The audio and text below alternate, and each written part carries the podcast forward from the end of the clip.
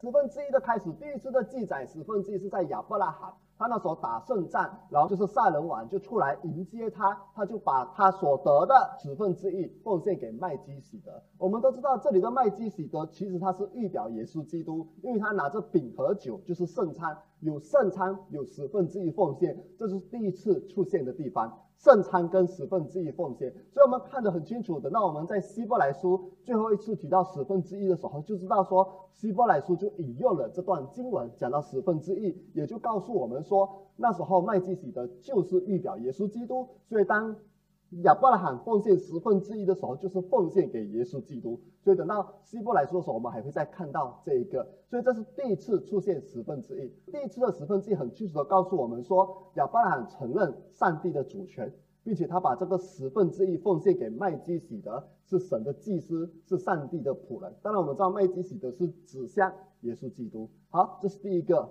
十分之一的开始。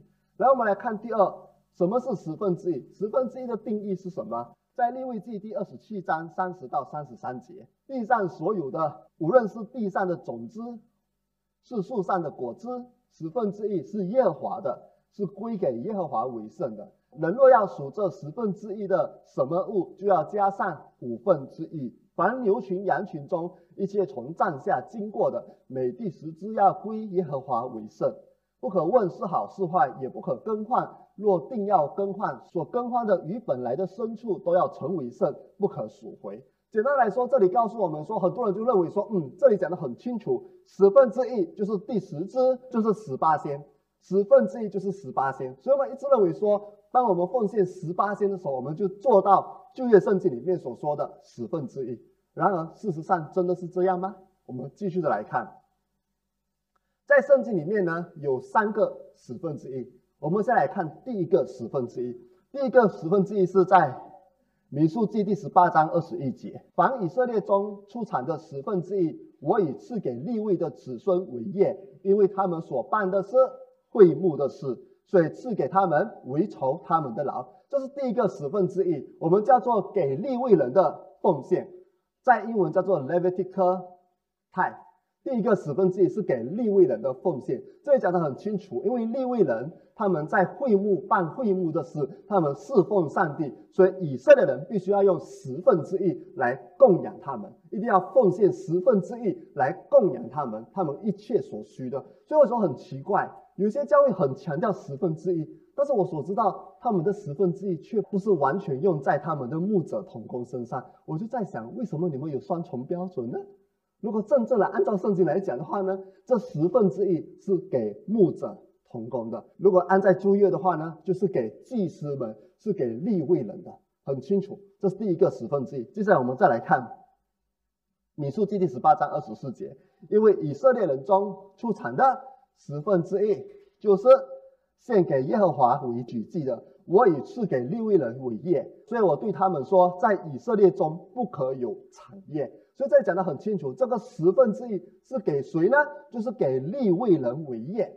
然而呢，在这里又讲了一句很重要的话，就是呢，在以色列人中不可以有产业，立位人在以色列人中不可以有产业。所以呢，在现代的教会当中呢，就有一个争论：到底牧者或者教会的全职同工可不可以有产业呢？这是人家有问的一个问题。所以呢，当我在思想这个问题的时候，虽然我们可以从很多方面的解释，但是上帝告诉我说，其实这个问题很容易回答。当人家说牧者可以有产业吗？我们应该要回答的问题是：教会能够照顾牧者到他最后一口气吗？因为按照旧约圣经他们的制度之下，就是以色列人必须照顾立位人到最后一口气。我很伤心的就是有时候看到有一些牧者，他们是单身的，他们年长的，他们既然完全没有地方可以住，好可怜！我都在想，为什么会到这样的情况？这个真是很可怜的一件事情。所以呢，牧者可不可以有产业？所以神就告诉我说，真正我们应该思考的不是牧者可不可以有产业，我们应该思考的是教会有本事照顾他到最后一口气吗？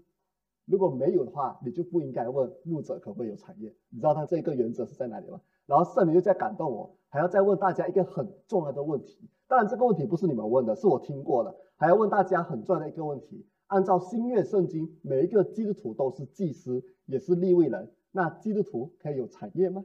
如果以同样的标准来看的话，所以这是一个很好的问题。所以这个我们就不去解答，因为这个不是我们要解答的。今天我们只解答十分之一奉献。所以呢，十分之一奉献很明显的，第一个十分之一就是给立位人的奉献，叫做 Levitical tithe，就是奉献给利未人，照顾他们一切所需要的。我们来看《民书记》十八章二十六到二十八节，你小玉利未人说：“你们以色列中所取的十分之一，就是我给你们为业的，要再从那十分之一中取出十分之一作为举祭献给耶和华。这举祭要算你们场上的谷，又如加满油渣的酒。”这样，你们从以色列中所得的十分之一，也要做举祭献给耶和华。从这十分之一中，将所献给耶和华的举祭归给祭司亚伦。这个是对利未人说的，利未人也要奉献十分之一。以色列人把十分之一奉献给利未人，让利未人可以生活，可以照顾他们的家人，可以好好的专心的服侍，这是第一点。然后利未人也要奉献十分之一给祭司长。所以你会看到旧约圣经。有时候会告诉我们，当时候的大祭司是很胖的，还记得以利吗？所有利未人的十分之一都到他那里，所以他就吃的很胖。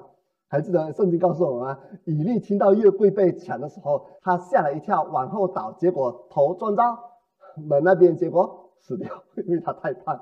所以看到吗？这个就是这个原因。先我们看好了第一个十分之一，圣经里面讲到的第一个十分之一，就是给利未人的十分之一，叫做 Levitical tithe。这个十分之一就是收入的十八仙，就是给立位人照顾他们一切所需要的。如果你要应用到现在的新约时代呢，就是给在教会里面全时间牧养你的全时间的教会同工，这就是十分之一必须要做到的。所以我有时候觉得很奇怪的地方就是，我们不能否认，有时候我们人真的有很多的 personal agenda。有一些教会我知道他们很强调会有要奉献十分之一。然后他们的会有真的奉献很多的十分之一，有一些教会我懂的，宗派教会他们的十分之一是很多的，但是他们的牧者的薪金待遇却还是很低，因为他们很多的十分之一不是拿来用在牧者同工身上，是用在教会建筑物啊或者其他的地方，这就不对了。因为按照圣经来讲，这十分之一只可以用在教会的牧者同工的身上，这是第一个十分之一。OK，Levitical tithe，然后我们再来看第二个十分之一。还有第二个十分之一哦，在《生命记》第十四章二十二到二十六节，你要把你撒种所产的，就是你田地每年所出的十份取一份，又要把你的五谷、新酒和油的十分之一，并牛群、羊群中投生的，是在耶和华你神面前，就是他所准则要立为他名的居所，这样你可以学习时常敬畏耶和华你的神。当耶和华你神赐福于你的时候，耶和华你神所选择的要立为他名的地方，若离你太远，那路也太长，使你不能把这物带到那里去，你就可以换成银子，将银子包起来，拿在手中，往耶和华你神所要选择的地方去。你用这银子随心所欲，或买牛羊，或买清酒浓酒，凡你心所想的都可以买。你和你的家属在耶和华。你神的面前吃喝快乐，这里讲的很清楚。另外一个十分之一，第二个十分之一是节期的奉献，就是有三大节期，以色列人必须要去耶路撒冷。你们知道那三大节期是什么吗？那三大节期就是除教节、啊五旬节跟祝棚节。这三大节期，凡是成年的以色列人，就是十二岁及以上的，都必须去到耶路撒冷守节。所以他们必须把他们的。奉献拿过去，挨的是拿牛群羊群投生的，或者如果路途太远，就把它卖掉换成钱，到耶路撒冷又再去买。所以呢，这个十分之一呢是给大家一起庆祝这个节期的，所以奉献的人也有机会吃，然后祭司立位人也有机会一起吃，然后这个十分之一也是给节期所有的开销，所以这是另外一个十分之一。你要记住哦，这个十分之一跟第一个。给利润的十分之一是不同的哦，这是两个不同的十分之一哦。所以第二个节期的十分之一，他讲的很清楚，就是每一年所出的十分之一要拿出来，所以你就要分三份，三个不同的节期。然后如果你要把它跟我们这个时代连接在一起的话，我要先讲一下，我不是告诉你们我们要回到旧约，我的意思是说，有一些地方如果你真的要应用的话，你要把它连接在一起。连接在一起的地方就是我们知道。这些节期其实都指向耶稣基督。无教节指向的是什么？无教节指向的就是受难节跟复活节，因为无教节是逾越节之后嘛，所以这是第一个。然后五旬节指向的是什么呢？我们将会有庆祝五旬节的，有的就是在耶稣复活后的第五十天，我们庆祝五旬节。然后第三个就是祝棚节，很多的圣经学者都相信耶稣是在祝棚节降生的。所以祝棚节就是庆祝耶稣基督降生。当然，我们现在是庆祝圣诞节了，也不用特别去改那个日期了。所以，对我们来讲就是圣诞节。所以在教会里面呢，这三大节气是最重要的。所以，如果你真的要按照旧约的十分之一来看的话呢，第一个十分之一就是奉献给教会的牧者、同工所需要的一切，这是第一个。然后第二个十分之一就是每一次节期的时候，就是这三个节期你要另外奉献十分之一。好。还没有讲完哦，还有第三个十分之一。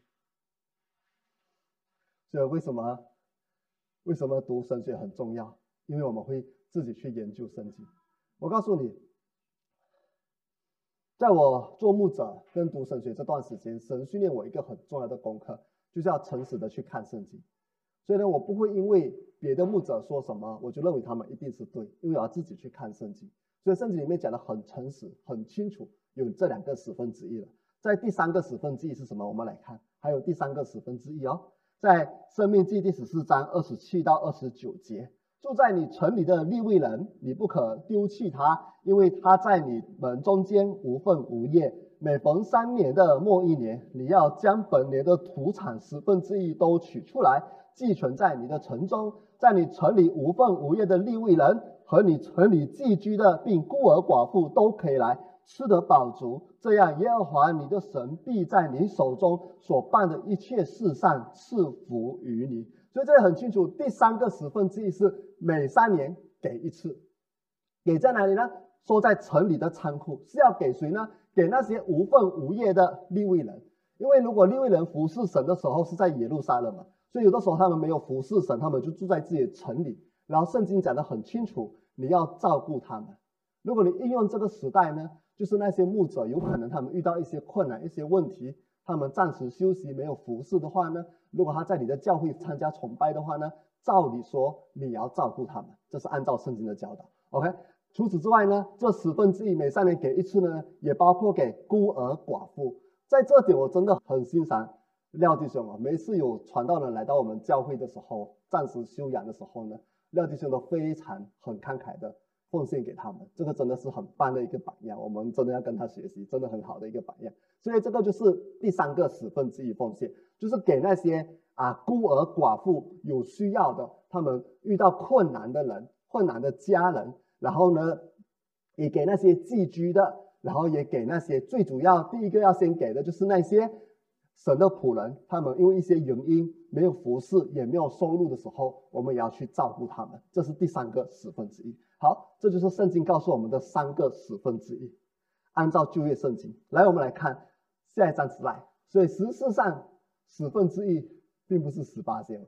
我们来做数学一下：第一个十分之一十八仙，第二个十分之一十八仙，第三个十分之一十八仙除三，三点三三三三三三。所以正正十八仙是二十三点三三三三三三三三三。这才是真正的就业的十分之一，所以为什么到现在我都不敢讲我有做到十分之一？就是我全部加起来呢，我就发现到也就十多八千，离二十三点三三三三三八千还是太远了。但是这个真的，如果你按照圣经旧业的话呢，这才是真正的十分之一。我知道有的人很难接受，因为你从来没有听过人家讲，但是这真的是圣经讲的，就好像我讲的，我会很诚实的看圣经。圣经真的是这么讲的，我知道可能你听过别的牧者不是这样讲，但我只能够很诚实的告诉你，这就是圣经讲的，在旧约里面的十分之一就是这样。而且呢，我也经历到神怎么样透过这些十分之一来帮助我。当然，我们已经在新月时代，我要先讲清楚，这些人他们奉献给我，并不是因为他们真的在就业时代，而是他们真的知道这个奉献的含义是什么。他们了解这个奉献的精神，等下我们会看到，在新月的时代，就算我们不在律法之下，但那个精神还在那边，是我们需要保持的。我要讲的就是，我真的经历到那些活在恩典里面的人，他们怎么样做奉献，而且按照这个精神去奉献。我记得那时候我刚刚才离开我之前的教会的时候呢，我是完全没有收入的。那时候我去一间教会崇拜，结果那间教会呢每个月都给我五百块，我是没有参加任何服饰的，但他固定都给我五百块，因为他觉得说。他要照顾这个传道人，因为没有收入。但是很可悲的是，这是我的错了，我必须很承认，那段时间我太无知了，结果伤害到我的家人。我就把那五百块完全的放进我的四工款项，因为我还是有去增加，我完全没有拿来用。然后来呢，我有一个朋友，他就开始每一个月奉献给我一千块。那时候，我记得第一次拿到一千块的时候。那时候我家的经济已经非常糟糕了，糟糕到什么地步呢？我的孩子两个星期没有奶粉吃，奶粉只能够喝红字牛奶。我那时候拿到那一千块的时候，我竟然还把那一千块完全的用在试光的款项。直到有一天，我那个朋友告诉我什么？他说：“我给你这个奉献，你完全不用告诉我你用在哪里，你也不用写报告跟我讲你用在哪里。这个奉献就是完全给你。”你要怎么用，这完全是你的权利，你不需要跟我任何交代。你要用在你的身上，你家人身上都没问题的。而且我告诉你，这个家庭一直到现在十多年了，每一个月都继续的奉献给我们，而且那个奉献跟着他的收入增加。他说，因为他一定会把他收入的十分之一奉献给我，看到了，这才是十分之一的意义，这才是真正十分之一的意义。所以我也从他身上学到一个榜样。去年开始，我也是固定的奉献给有一个在巴基斯坦的传道的，我也是这样跟他讲：这个钱是给你跟你家人用的，你不需要告诉告诉我你用在哪里。这就是十分之一真正的精神。但我要告诉你，我们不是要回到就业当中，我是告诉你那个精神在那里。这个精神是我们要来学习的。所以各位弟兄姐妹，我们已经看到了，在就业圣经里面讲的很清楚。这二十三点三三八仙，这二十三点三三八仙才是真正的十分之一。如果你要守律法的话呢，你就最好做到二十三点三四八仙，OK？这样比较安全嘛，多做零点零一八仙，OK？然后还有一点很重要的一点就是，如果我们是打工的话，你要记住哦，如果你真的要严格遵守十分之一啊，你要记住一件事情哦。如果你是打工的话呢，你的收入并不是你每一个月拿到的那一个哦，你不要忘记你还有一笔钱在 EPF 哦。所以，如果我们真的要算十分之一算准准的话，就是二十三点三多八千。然后这个收入是包括你看不到的收入，看不到收入包括什么呢？如果你有报税，你就懂了。你知道我以前用这教会的福音车，然后那个车友也是教会津贴的。如果你有报税的话，你就知道，因为我也是一名财务规划师嘛。你有报税，你就会知道，真正报税不只是报你钱的收入，也报那些 benefit of kind。所谓的 benefit of kind 就是教会给我用车用车油，也是教会出的，这个我都要报税。算到最后，这个福利等于在税务表里面是两千多块，所以我每一年都要报我有两千多块的收入。虽然实际上我没有这一批钱进我的户口，但我享用那个福利，这也是我的收入。所以如果你真的要跟就业的话呢，那个讲得很清楚，就业是每一个立法都要算准准哦，这才是这才是就业哦。所以感谢神，我活在新月。你是活在新月还是活在旧月？活在新月啊，感谢神。好，但是我要告诉大家一点，真正十分之一是二十三点三三八线，这是按照就业圣经。二十三点三三三三三八线呢？但是我要告诉你一件很重要的事情：现今的以色列人也没有奉献二十三点三三八线。现今的以色列人，犹太人只奉献十八仙。所以为什么很多人一直以为十分之一是十八仙？你知道为什么现今的以色列人只奉献十八仙吗？因为第一点，这个时候已经没有，这个时候已经没有圣殿了，所以他们没有守节，没有守节的十八仙，去圣殿里面治十八仙。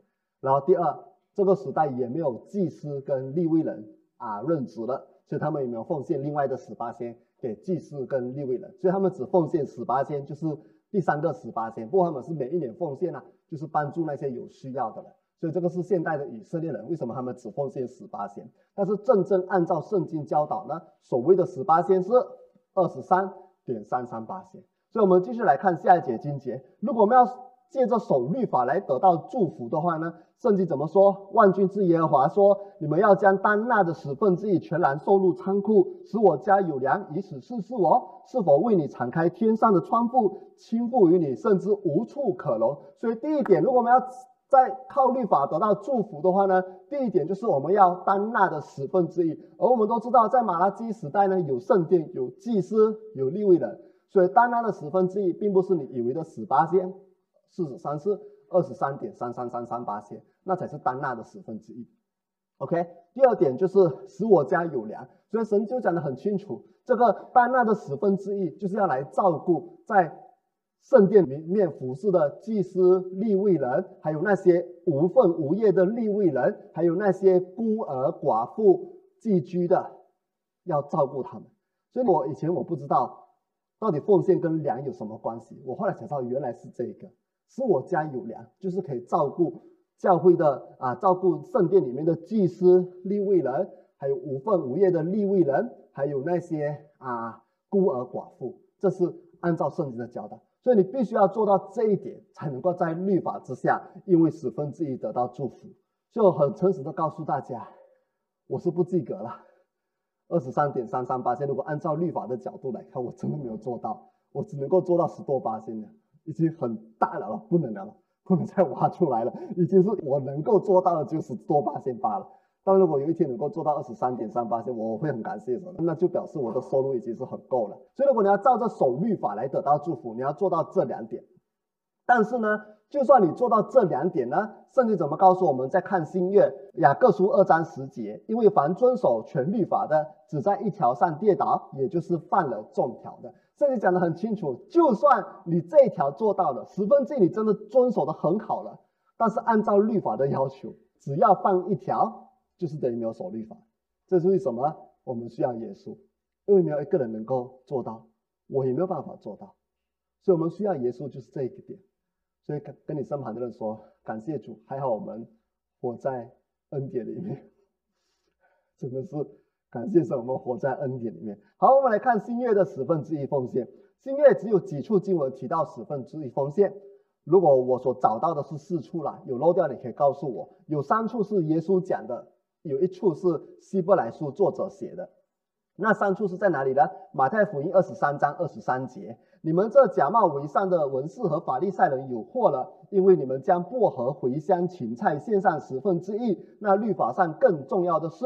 就是公义、怜悯、信实，反倒不行了。这更重的是你们当行的，那也是不可不行的。然后路加福音十一章四十二节，大概同样的意思，因为它是福音书。福音书路加、马太、马可、路加有共同的地方，就是记载耶稣同样的事迹跟同样的一些话，他只是用不同的方式去写。所以路加福音第十一章四十二节说：“你们法利赛人有祸了，因为你们将薄荷、云香并各样菜蔬。”献上十分之一，那公义和爱神的事反倒不行的，这也是你们当行的，那也是不可不行的。所以这里两个耶稣讲到十分之一，然后路加福音第十八章十一到十二节，我们来一起的来读。法利赛人站着自言自语的祷告说：“神啊，我感谢你，我不像别人勒索不义奸淫，也不像这个税吏，我一个礼拜进食两次，凡我所得的都捐上十分之一。”这里看到很清楚，耶稣讲过三次十分之一。但是我问大家，这三次的十分之一，耶稣是对谁说的？对门徒吗？对法利赛人说的。这三次耶稣讲到十分之一，是告诉我们要奉献十分之一，还是在责备法利赛人的假冒伪善？读圣经要诚实的读。虽然我现在我必须很清楚的告诉大家，虽然我现在每个月都有奉献超过十八千，我不敢用十分之一，因为是二十三点三三八千，按照旧约都有超过十八千。但我不会为了让你们也奉献超过十八千，就告诉你说这三节经节是也是说很看重十分之一，所以你们要奉献十分之一，这就说不诚实，你知道吗？因为这三段经文很清楚的是，耶稣在责备法利赛人假冒伪善，知道吗？这三个都是讲到也是在责备法利赛人假冒伪善。然后第二点，圣经里面唯一一个比较完整教导十分之一，在经月里面就是希伯来书第七章第四到第十二节。第七章第四到第十二节，你们想一想，先祖亚伯拉罕将自己所掳来的上等之物取十分之一给他，这人是何等尊贵呢？那则祭司论子的立位子孙领命照例向百姓取十分之一，这百姓是自己的弟兄，虽是从亚伯拉罕生中生的，还是照例取十分之一。独有麦基喜德不与他们同谱，倒收纳亚伯拉罕的十分之一，为那蒙应许的亚伯拉罕祝福。从来位份大的给位份小的祝福，这是驳不倒的理。在这里收十分之一的都是必死的人。但在那里收十分之一的，有为他做见证的说他是活的，并且可说那受十分之一的利位也是借着亚伯拉罕纳了十分之一，因为麦基喜德迎接亚伯拉罕的时候，利位已经在他先祖的身中。从前百姓在利位人祭司任职底下受律法，倘若借这职任能得完全，又何用另外兴起因为祭司照麦基喜德的等次，不照亚伦的等次呢？祭司的任职已既已更改，律法也必须更改。所以你看到这里讲什么吗？很乱的一段话，对吗？但是它的重点是在告诉我们什么呢？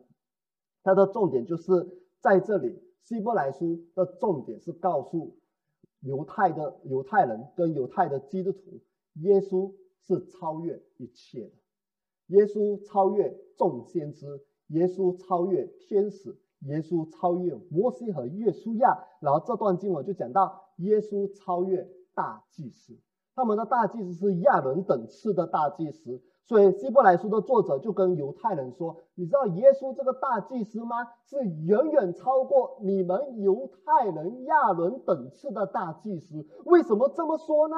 因为当初呢。”亚伯拉罕打胜仗，他奉献十分之一给麦基喜德，而这个麦基喜德在希伯来书也讲到，他无父无母无畜生等等，其实是在预表耶稣基督，所以这个麦基喜德就是代表耶稣基督。当亚伯拉罕奉献十分之一的时候呢，利未人也在他里面，因为亚伯拉罕是利未人的先祖嘛，利未人也在里面，祭司也在亚伯拉罕里面，所以简单的来说呢，当亚伯拉罕奉献十分之一的时候，连你们的大祭司、你们的利未也一起的奉献十分之一，所以麦基喜德的等次比亚伦的更高，而这个麦基喜德的等次就是指向耶稣基督，所以耶稣基督是超越。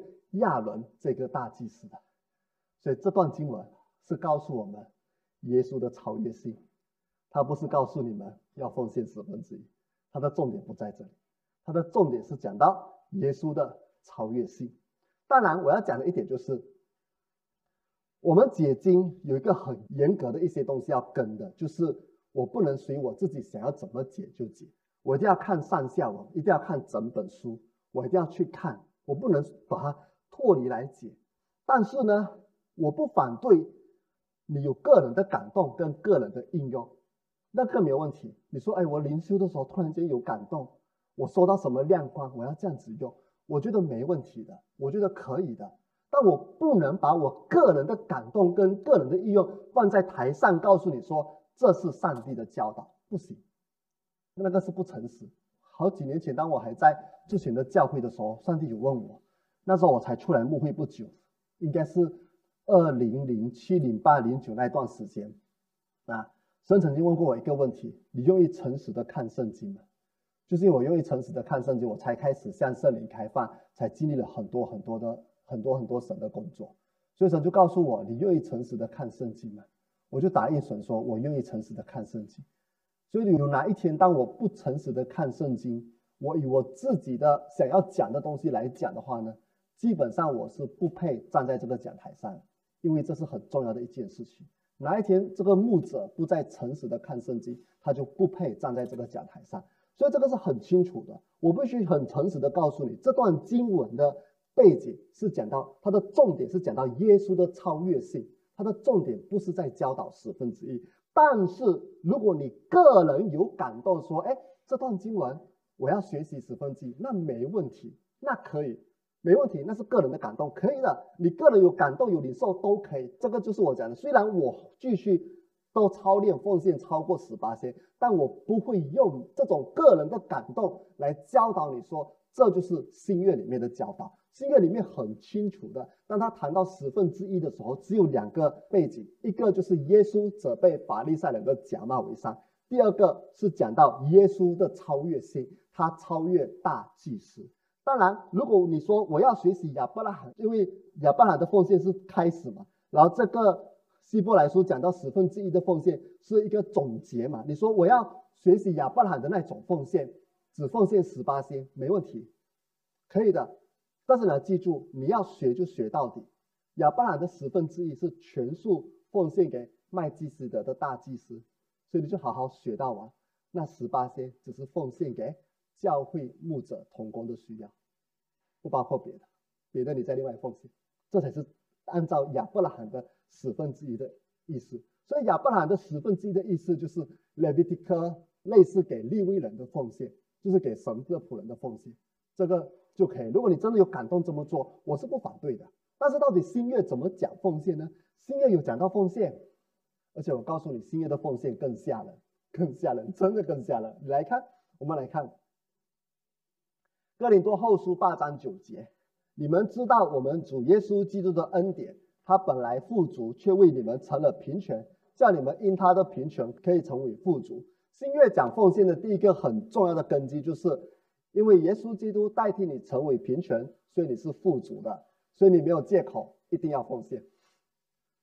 旧约律法，有人还会想说：“哎，我奉献十分之一，上帝你要祝福我。”新约没有跟你讲，你奉献神祝福你，他跟你讲神已经祝福你了。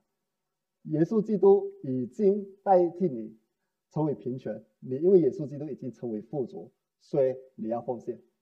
看到了吗？这就是新约的教导。然后接下来我们来看。圣经怎么讲？哥林多后书第八章一到四节，弟兄们，我把神赐给马其顿众教会的恩告诉你们，就是他们在患难中受大试炼的时候，仍有满足的快乐，在极权之间，还格外显出他们乐尊的厚恩。极权之间，哎，还坚持奉献，这是新约哦。第三节。我可以证明他们是按这力量，而且也过了力量，自己甘心乐意的尊主，再三的求我们准他们在这攻击的圣徒恩情上有份。这是新月的奉献，在集权之间，在按这力量，甚至过人力量。我可以理解这个，因为不能否认，当去年我开始决定。不要拿薪金的时候，对于我的经济来讲是一个蛮大的挑战，因为从将近四千块的收入变成，我很感谢神，教会还是有给我爱心奉献的，还给了我两千四，真的很感谢神。所以，但是从快要四千块到变到了两千四，其实是相差了一千多，是有一些挑战是没错的。但是偏偏去年神就感动我。要固定的奉献去支持两个传道人，一一个就比较少一点，那个就不足为挂齿了，比较少。但是另外一个就比较多一点，每个月都至少有两百多过去换成他们的钱，大概有整万块、整万块的钱。所以呢，我有时候真的经济会比较辛苦一点，比较紧一点，但是神却感动我，还是要坚持每个月奉献过去。这就是过了力量的意思，过了力量的意思。但是不担心。神一定会供应我们一切所需的，所以我的祷告是：今年，今年神给我的挑战是可以赚更多的钱。其实我的目标是希望有一天可以像保罗一样，保罗是真的完全可以自供自养，那就更棒的一件事情。包括教会给我的爱心奉献也能够奉献回去，那是多美的一件事情。希望可以有有有有一天能够发生这样的事。所以各位弟兄姐妹，这就是新月的教导，不止按照奉献。甚至是按照能力，甚至是过了能力，为什么可以这么做呢？哥林多后书第九章七到十一节，我们来读：个人要随本心所酌定的，不要作难，不要勉强，因为真的乐意的人是上帝所喜爱的。神能将各样的恩惠多多的加给你们，使你们凡事常常充足，能多行各样的善事。如经上所记，他施舍钱财，周济贫穷，他的仁义全到永远。那赐种给撒种的，赐粮给人吃的，必多多加给你们种地的种子。增添你们仁义的果子，叫你们凡事富足，可以多多施舍，就借着我们使感谢归于神。所以放心，为什么我们能够奉献？因为上帝给我们种子。所以今年神给我的挑战就是把这些种子给种下去，看它怎么样大大的收成，就能够祝福更多的人。所以今年神感动我种了几个几个种子啦，会不会成功就看神怎么带。我的工作只是种种子，然后神的工作是使它成长。所以因为神赐福给我们，所以我们可以凡事常常充足，能多行各样的善事。所以这里告诉你说，不要勉强，不要跟咱牧师说要过了力量。哎呦，我要逼自己奉献，不要勉强，你自己决定要奉献多少就奉献多少。但你要有一个一个很重要的正确的心态，神给我的是已经充足有余了，使我可以多多的奉献，这是圣经的教导。好，接下来就讲到奉献的精神，还是跟旧约一样的。我们看完最后三节经节就结束了，三段经文就结束了。奉献的精神还是一样的。我们来看哥林多前书第九章十三到十四节：你们岂不知为圣是劳碌的，就赐殿中的物吗？事后祭坛的就分领祭坛上的物吗？也是这样命定，叫传福音的靠福音养生。这是第一点。奉献的目的就是让传福音的靠福音养生。然后加拉太书六章六节，我们看下一个经节：在道理上受教的，当把一切需用的。攻击施教的人，就是给施教的人，所以这是圣经的教导。这个奉献也是要去照顾那些施教的人。然后接着我们来看提摩太前书五章十七到十八节：那善于管理教会的长老，当以为配受加倍的敬奉；那劳苦传道教导人的，更当如此。因为经上说，牛在场上踹骨的时候，不可笼住它的嘴。又说，工人的工价是应当的。所以我们看得很清楚了。刚才我们看到施舍，多多施舍，我们看到了这个奉献就是要去施舍，帮助那些有需要的人，包括孤儿寡妇等等。然后同时这里又告诉我们说，这个奉献是要照顾那传福音的。那教导你们的，那牧养你们的，那管理教会的，所以精神还是在那里，抓到重点了吗？精神还是在那里，所以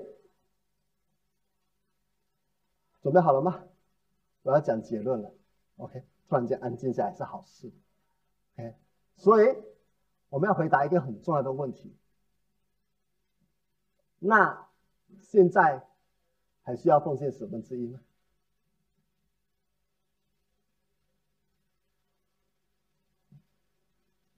很多，我告诉大家，我必须很诚实的告诉你，按照我刚才给你看的新月圣经的那几段讲到十分之一的奉献，它的重点并不是告诉你做十分之一奉献，所以我不能用那些经节告诉你说你一定要十分之一奉献。所以呢，要怎么回答这个问题呢？那还需要十分之一奉献吗？你知道上帝怎么告诉我吗？这才是最 powerful 的地方。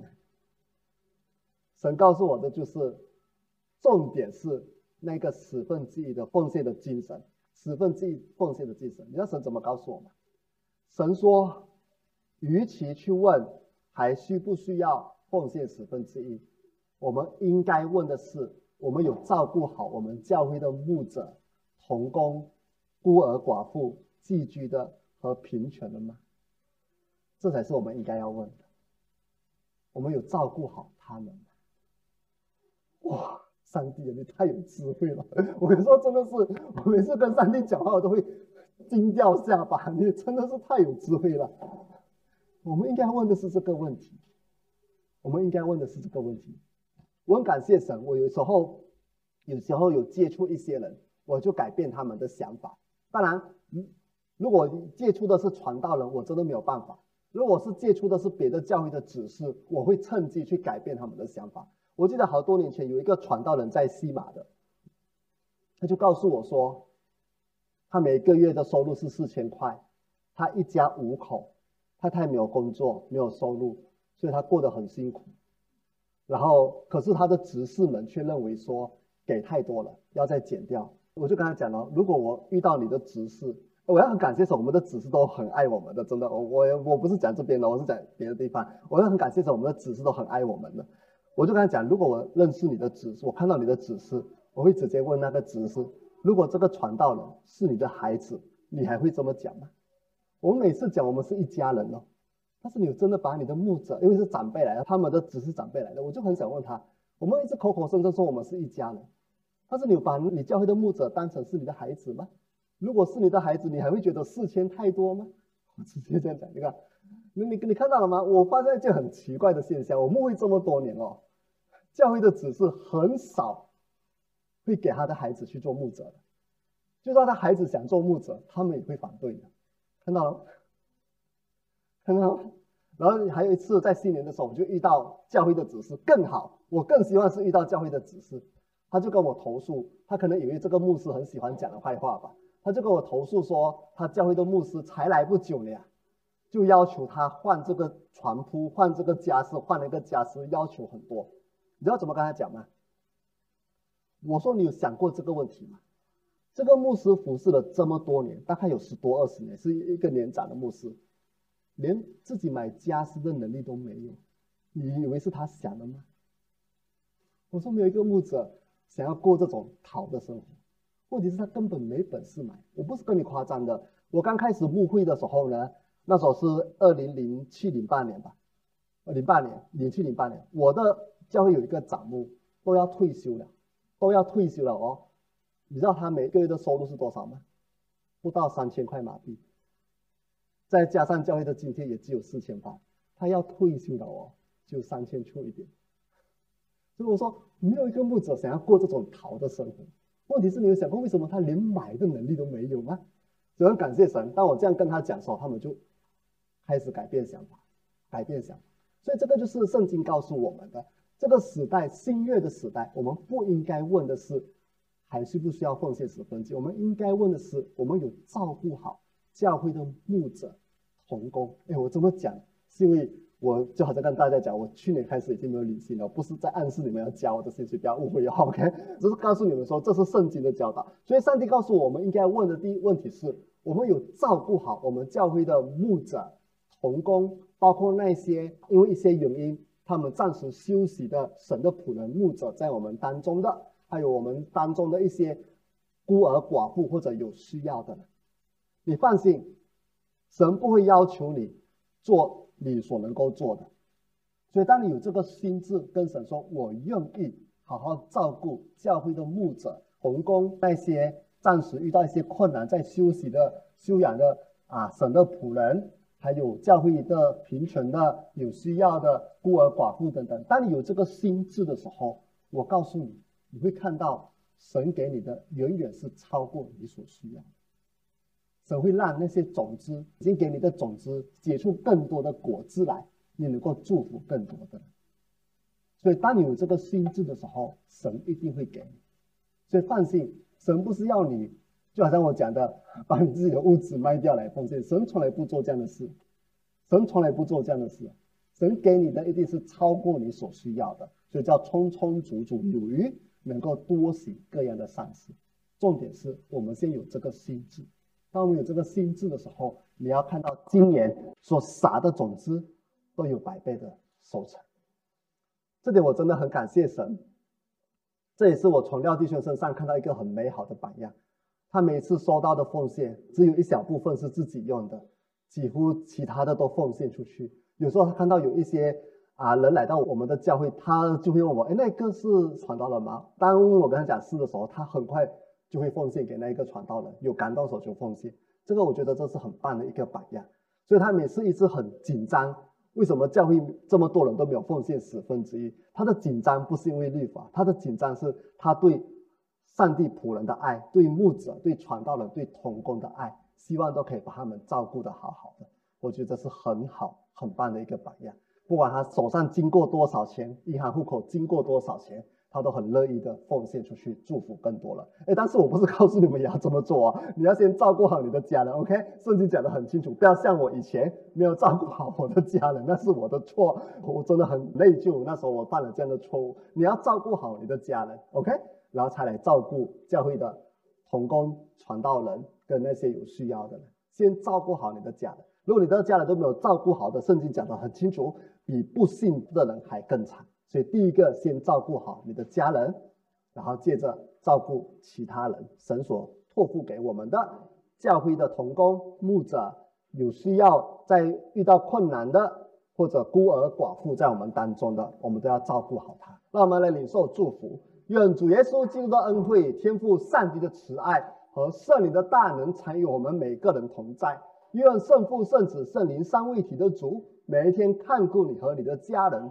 无论你们在什么地方，上帝的大能都与你们同在，赐福你们，保护你们和家人，不遭遇任何的患难，不遭遇任何的艰辛。上帝亲自保护你们，赐福你们所所做的工有百倍的收成。无论你们到哪里，都蒙恩宠，不但在神的眼前蒙恩，也在众人的眼前蒙恩宠。你要得胜又得胜，行在丰盛当中，奉圣父、圣子、圣灵的名，阿门。